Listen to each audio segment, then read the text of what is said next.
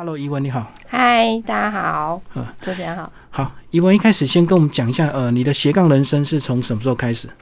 大学开始吗？我大学吗？哦，我大学除了是一个大学生之外，我也当家教。嗯，对，那因为要赚学费嘛。那除了当家教之外，我其实也很投入社团活动。嗯我在大学的时代，呃，我曾经是系学会的会长，然后我也曾经创了一个前所未有的社团，叫做生活艺术社。生活艺术社是什么？生活美学吗？对对，嗯我觉得生活美学是很重要的事，所以我我我那时候创了这个社，我相信这个社应该在其他学校应该也是很少见吧。嗯我那时候做的事情其实就是希望大家更重视生活里面的，让把生活过得更有滋味。对，然后社员是不是都女生啊？大部分嗯，嗯，对然后，是比较爱美的那种嘛。比较爱美的，其实也有男生的，因为像生活美学可能也包括照顾身体啊，所以我们可能也会请一些呃，可能我们请过中医师来告诉我们怎么样在期末考、期中考的时候不要熬夜，或是熬夜之后怎么照顾身体啊，对啊，像这样。那另外你怎么会去当学会会长？学会会长不是说男生的天下吗？是你们那个系女生比较多，是不是？哎，你讲到重点，对、嗯我们翻译系就是学语言嘛，所以当然是女生比较多。那我会觉得我我做这件事情是因为我们系上 怎么讲，大家都喜欢各自做各自的事，嗯，可是我又会觉得大学生活如果这样子过，还蛮可惜的。那那时候系上的风气其实比较比较啊。各自为政一点，各自为政一点，嗯所以我就会想要把大家整个系上的气氛弄得活络一点，这样子。可是这样前提你的功课也要有一定的这个掌握啊，才有时间去参加社团学会是。的，是的，有啊，我我我得要申请奖学金，所以这个一定要顾。嗯嗯。嗯对，所以你对英语的喜好是本来就对我本来更早就一直喜欢。喜欢吗？我从小就学钢琴。那我小时候就是看钢琴老师都会在谱上面写很潦草的写很像英文的东西，我就觉得很崇拜，我就觉得我一定要学会这个东西。这样，可是天晓得他写的那个其实不是英文，是拉丁文的术语。这样，那反正 anyway，我从小时候就会很向往这件事。哦，他写一些专有名词，你那时候误以为是英文就对，所以你就很渴望要把英文学好。对，然后因为我小时候我妈也没有把我带到什么儿童美语班什么没有，我其实是从就是跟大家一样，就是从国一才开始学英文。嗯，对，那那因为我很喜欢啦，然后我又喜欢唱歌，所以我就从英文歌歌开始。嗯，对，然后我觉得那对我帮助很大。嗯嗯，所以你是唱歌兼弹一些呃西洋的乐曲，嗯去增加自己的英文实力，这样子吗？对，因为学音乐这件事情，就表示你要对声音非常敏敏锐，所以我的听和说其实是。我觉得是因为从学音乐这件事情所以发音比较好，就比较敢讲，对不对？敢讲哦，对对，因为我常常唱，我就会从英文歌开始唱，对，嗯然后我又喜欢唱歌，又喜欢英文，那这件事情就是相辅相成，嗯嗯嗯。对。好，所以你那时候除了兼家教，大学还有打什么工啊？啊，我有到大学的行政处室去当工读生，嗯嗯对，就是利用课余，就是课和课中间的那种空堂时间，可能你出去外面打工是太浪费时间了，所以就直接待在学校里面。算时薪就对了。对对对对对，工读生这样。那个要很积极，因为他可能都很零散，对不对？一两个小时这样而已。他可以排班，就是按照你的课表啊，这节空堂啊，你就来来哪里这样子。嗯，对，然后我是利用就是可能礼拜六、礼拜天不用上课的时间去教家教。嗯，对。所以你那时候特别的拼命在打工赚钱，是因为家庭环境也有关系吗？是的。包括你讲到为了要申请奖学金。对啊，对啊，对啊，嗯。对，因为家里就是比较辛苦一点，然后这个学费是自己要扛的学贷，然后生活费就自己自己就就负担一些，这样让嗯。家里不要负担太多。嗯，啊，对。毕业后嘞，毕业后就赶快赶快赚钱去啦，嗯不能念。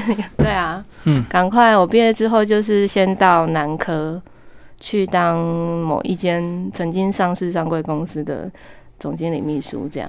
总经理秘书的条件就除了文书能力，还有语言能力，是不是？对，主要是语言能力啦。嗯嗯，对啊。然后在那边，因为那个公司在当时是创草创创厂，我进去的时候算是很一开始的员工。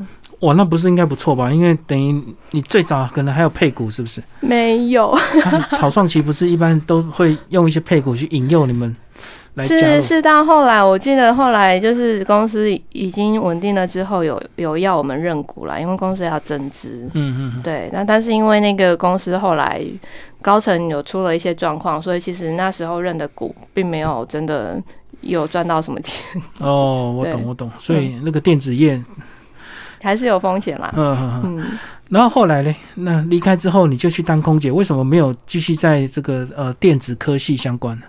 因为呃那时候大家都觉得科技新贵，科技新贵好像赚很多，可是其实我在里面，一来我不是真的是工程师，所以我的待遇可跟工程师是有落差的。嗯那二来是其实那些工程师赚的钱是用肝换来的，嗯，我懂。对啊。那对我来说，我是文文职的员工，那有有收入上面的门槛，那我需要我想要有更多的收入，嗯那那时候就会去考空服员，因为就觉得我的语言是一个嗯这个职业的优势啊。那那一年就刚好让我考上了，我就去报道。嗯，那你那时候考试每家都考，我有考过，我有考过华航、嗯长荣、立荣和复兴。嗯，对。那前面那几家可能都顶多到面试，然后就拜拜这样子。那复兴是复兴前后总共有五个关卡，我就是一路一路到最后。所以复兴大部分都飞国内线是吧？其实复兴是台湾最早开始有澳门航线的航空公司哦。嗯那那时候其实因为呃，我们都是飞对岸比较多，或是就是韩国、日本这样，嗯就差不多两年就进去，就从地面训练开始啊，很紧凑。因为那我们这一批进去是为了要让农历春节就是那种班航班要很多加班机的，对对对，人力需求是要增加的，所以我们我们去受完训，马上上线的时间就是农历过年，哦，就没时间让你这个慢慢慢来没有呃，就是我觉得很紧凑啦。这两年你有明显感受到那个空姐的那些潜规则吗？就是学长学姐那些关系，哦，有啊有啊，因为这这个在业界都是这样。对，就是在这一行的，尤其是我觉得亚洲航空公司嘛，都是这样。那当然，我们华人又更又更讲究。对，嗯那对我来说，其实有一点，我我适应的不是很好，我必须说，因为我之前在在前一份工作是所谓的什么总经理秘书，嗯那可能大家看了总经理面子，我做事其实，就一人之下，万人之上啊。但我也没有狐假虎威，我就是把工作做好的态度。然后我觉得大家都是同事，就是好好把工作做好就好。嗯那但是在在空服员这个职场，那是另外一回事。因为你是菜鸟，然后所有的人都是你的前辈，所以你就必须要有一些呃进退应对的礼仪或是潜规则。嗯对我是进去才开始学，然后 而且你很早就独立自主，所以你可能自己也独立惯了吧？可能那种呃比较官场文化的，或者是那种团队，你可能就比较不习惯。对我觉得大家是来工作，不不就是不要分大小，那些。当然，我可以尊重你是尊重，但是尊重跟就是那是有一条线的，只是他们的线跟我的线那个范围差太多了。嗯嗯，对，嗯，或者是说他们老一辈都会把非安挂在嘴上，所以他们可能东西一些东西都是更严谨、更要求，对不对？我会觉得很多东西都是主观的认定。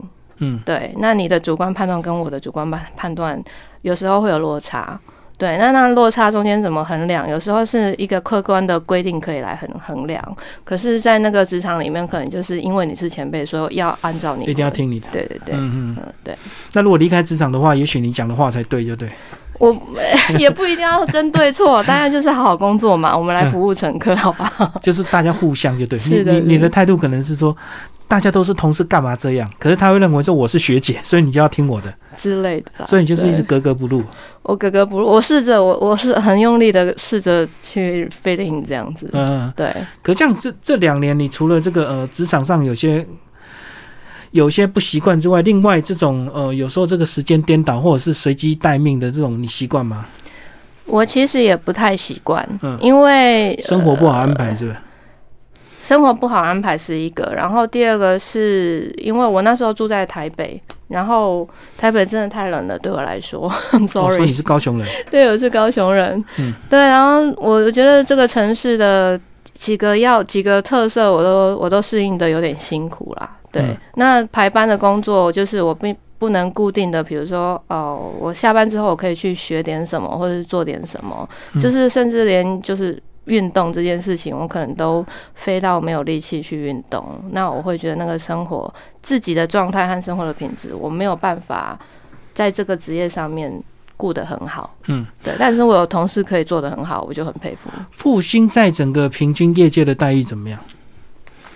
曾经很曾经是很好的吧？嗯，哦，对，只是我进去的时候好像都普通这样。就已经慢慢走下坡了。对包括最后你那时候还是被之前的，对对对对对，嗯我后来我我比较特别，就是我在航空业二进二出啦，就是我也没有想过说我还会再回天空飞，那但是那真的就是一个机缘，那我也很感谢公司给我这个机会，只是我没有想到说我我第二次进去，然后熬过了很很辛苦的训练期之后，嗯我其实没有再多久，公司就宣布解散了，这样嗯嗯，对。那解散之后，你那时候心里会不会很慌？还好哎、嗯 就是是呃，在快结束之前，你们大家都已经有感觉那种氛围了吗？或没有我们都是被蒙在鼓里的。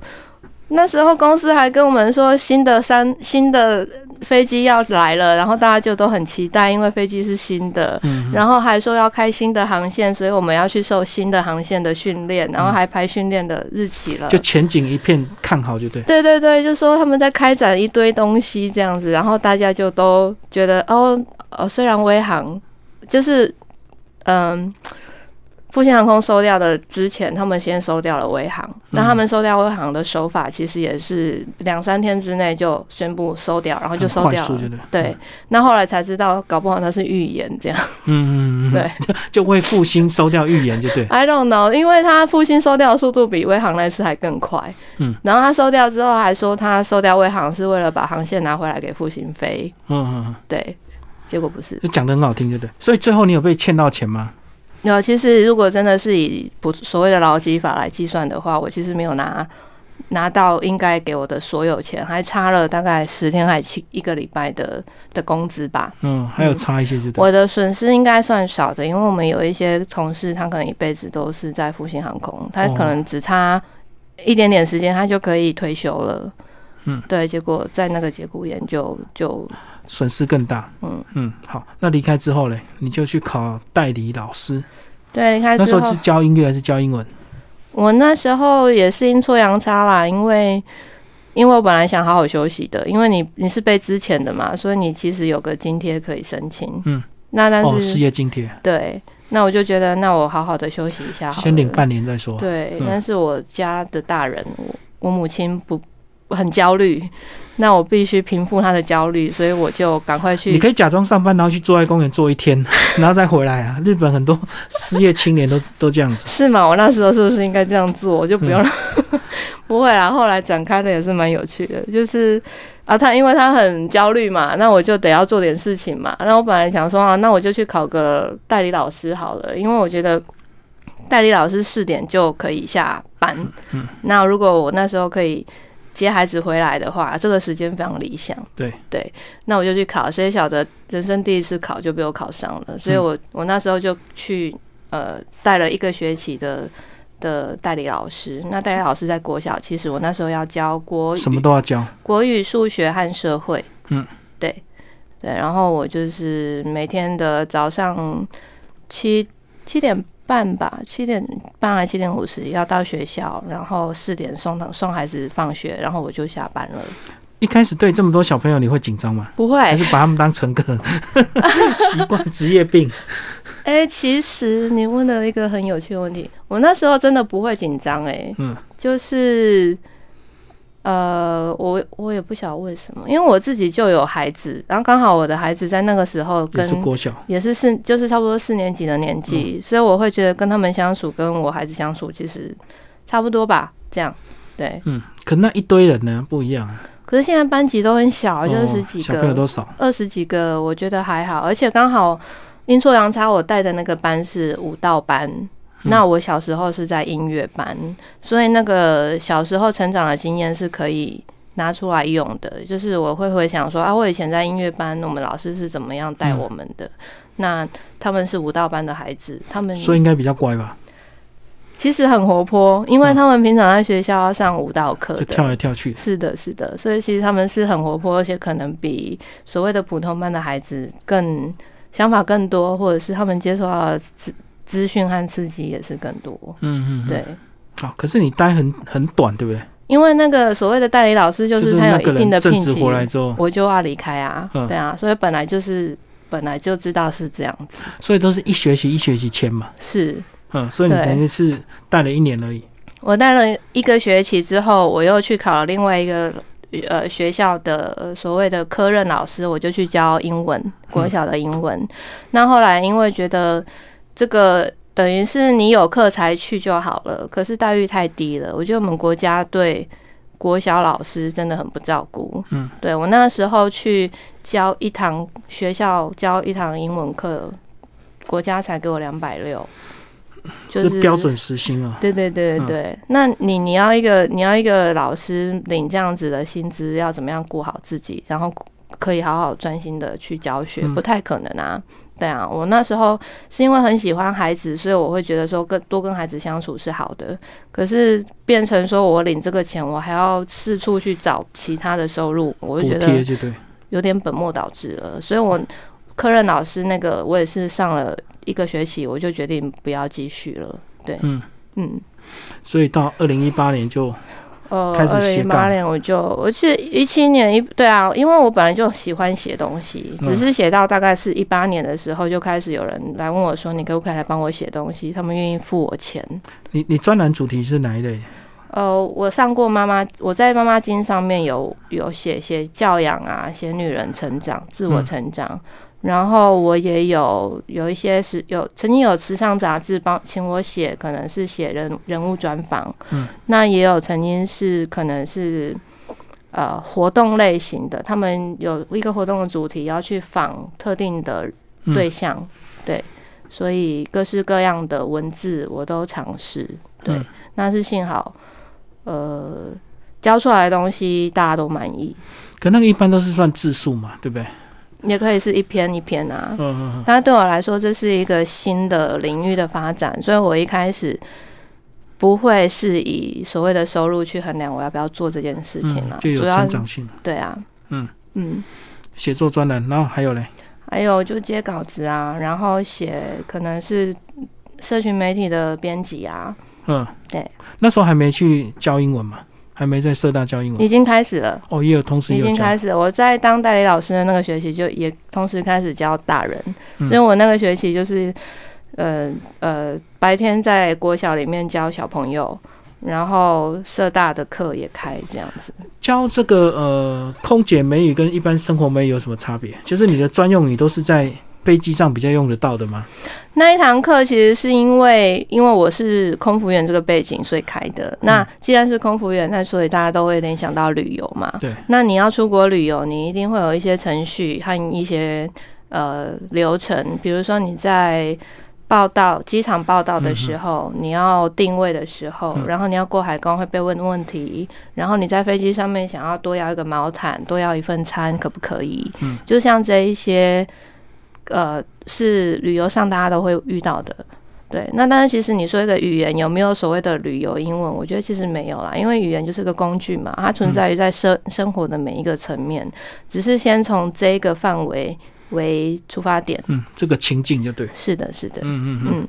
好，所以呃，包括到了现在这个呃疫情，你觉得看到这么多旅游业、航空业被影响，你自己心里有什么有没有滴血的感觉？有。嗯，我其实应该线上还有你的朋友吧？对对对对对，就是可能也是以前复兴的同事，他们转职到旅游业去了，呃，不一定是还在飞，可能是在旅游业，那他们也再次的又要受到影响。呃，我觉得，我觉得危机会是转机，只是看平常自己有没有在储备能量。嗯，对，如果如果就是觉得啊，我现在有一个安身之处了，那我就是把眼前的事做好。那但是如果外在有变动的话，你可能就没办法应付。但是如果平常除了做好自己的事情，你还有在做一点学习啊，或者其他的领域的探索，或许变动来，它就会是一个哎，你可以往那边发展的一个推力。嗯，对。所以对你个人有影响吗？没有。嗯。因为我很早就开始所谓的在家工作这样的模式了，而且我的、我我我的嗯、呃现在的工作领域算是嗯蛮多元的，嗯，对，所以或许如如果啦，其中一个有受影响，那我还是有其他的路可以走。嗯嗯嗯，对，讲你现在的主业好吧？哦，呃，我现在呃跟一间美国的律移民的律师事务所配合对，他是因为移民到美国。美国的法规是非常复杂的，对算是世界上数一数二复杂的。对，那中间可能有很多程序和文件上面预备的专业，嗯对，那我是主要帮这个律师事务所的台湾客户做其中一种工作签证的预备。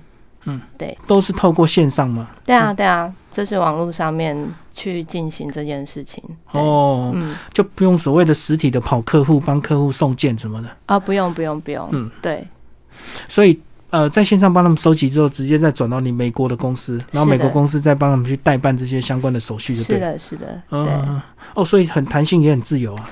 很弹性。对，可是你要不要半夜跟你们老板那个视讯啊？就是他们的时差的问题啊。不会，不会。一开始可能刚开始配合的时候，大家需要有一些面对面沟通和面对面确认细节的那个，那大家都熟了之后，其实就很很简单了。对，嗯，很很可以互相配合。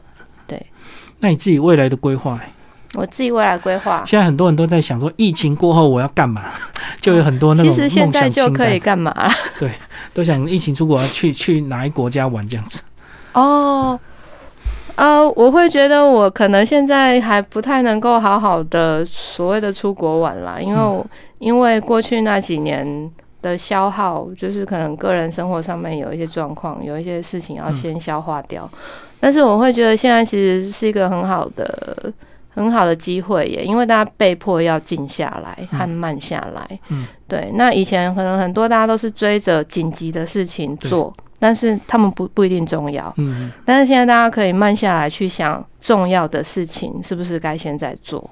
对，那对我来说，因为现在这个工作模式我很喜欢，那我也早就开始了，所以对我来说就是，哎，现在大家没有办法实体的接触，那我应该开始发展我线上课程了。嗯，对，所以我可能会开始要学习一些线上线上讲课的可能设备的操作啊，或是软体的操作啊，或者是我自己要把。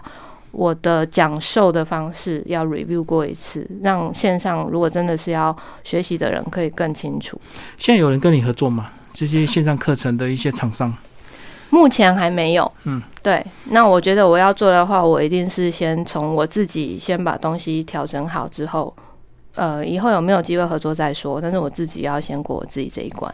嗯嗯嗯，对，跟我们讲今天为什么突然上来台北，然后在 FB 被我看到，就有了今天这一场的访问。先跟我们讲你你超展开嗯啊！我今天嗯，因为我现在的工作时间很弹性，是那我可以自己安排，说我我主要的工作内容做好之外，其他的时间我要做什么。那我其实很少拿来玩乐，那我其实通常都是会跟身边的朋友交换一下，哎，你平你最近想要做什么事情？那我如果觉得我有兴趣，你也允许的话，我就会 join 参参与你。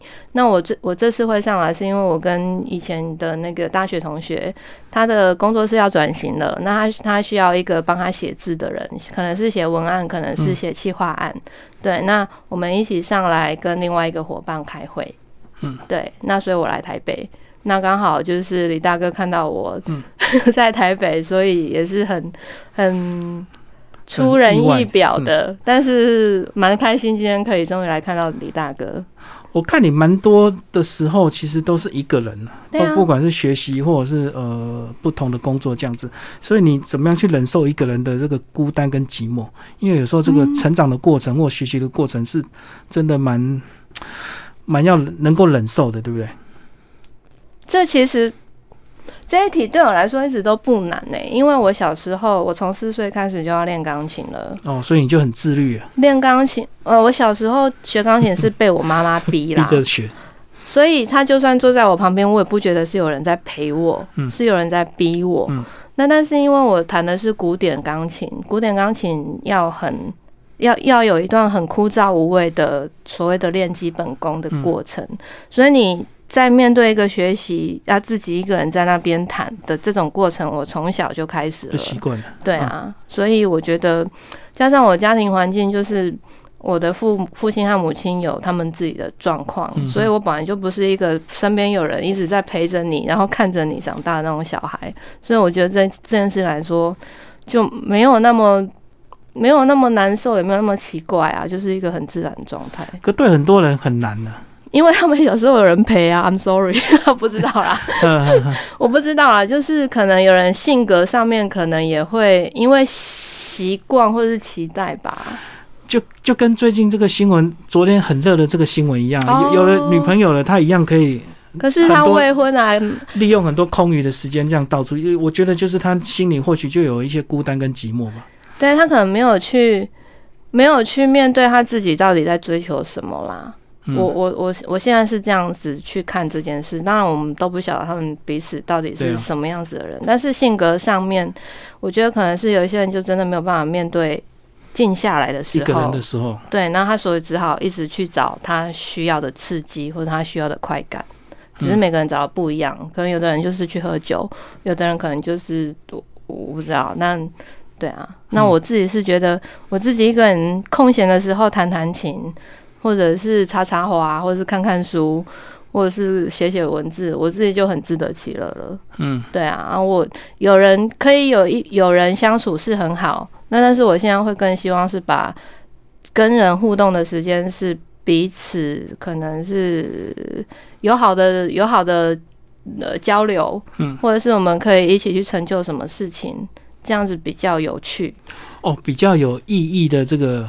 对，相处如果只是去聊天这样，如果只是去抱怨说啊，我最近怎么怎么啊，抱怨完，大家还是各去各自回去过一模一样的生活，下次见面又来抱怨一模一样的事情，或者是去八卦说，哎，你谁谁谁干嘛干嘛？那别人的事情是别人的生活啊，你大家把自己管好，我会觉得比较重要。嗯，对，嗯，你会有哪些话想要跟你的呃一些学弟妹讲？学弟妹，因为你也在职场上历练，这样已经有二十年了嘛。哦，是，对啊。如果是以语言学习的学弟妹的话，我会希望他们要知道，语言它其实只是一个工具而已。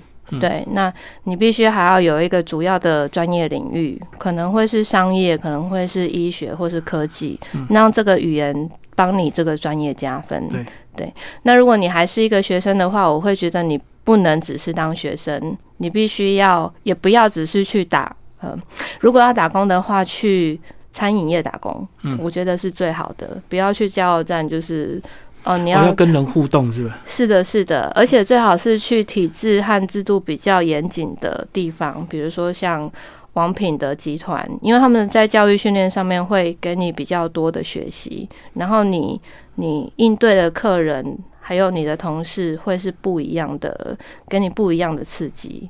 对，然后你要多参与各式各样的活动，然后去结交不只是系里面的朋友，你也要结交别其他系的朋友。因为像我大学因为玩的社团，所以我我全校很多就是各式各样。不同系的朋友和伙伴，到现在我们都还是很好的朋友。我们还是会三不五时，就是交流一下你在干嘛，我在干嘛。然后像明义，他以前跟我也不算是很熟的同学，同班的吗？是同班，但是因为我们以前分组，我们会分日文组、法文组、德文组，我们还分笔译组、口译组。那你是哪一组？我是口译组，嗯，对，那他是笔他是笔译组，所以我们是完全在不同组的同学。那但是因为他有他的专长，然后我也很习惯，就是去跟大家交流，说你在做什么，你对什么有兴趣，你计划开开展什么东西。那我们就忽然就可以有一个合作的契机，这样子，对啊，嗯嗯嗯。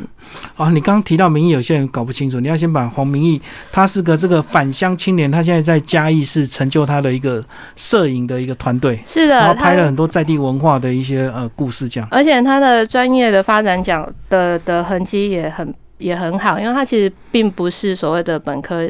本科系的出身，传播相关就对。对他也没有学过摄影，他真的是因为喜欢兴趣，所以把这件事情磨到了是个兴趣。那他一开始是拍照，但但是他现在又会做影片。那这个也是一个技能的转换和提升，那也是经营经营层面的转换。从一个个人工作室，它必须要升级到所谓的可能是公司的规模，它才能够承接更、更多的案子。对，没错，对啊而，且需要更多人，就需要团队，就对。是啊，嗯，嗯，好，今天非常谢谢怡文为大家介绍他的斜杠人生，谢谢。谢谢谢谢李大哥。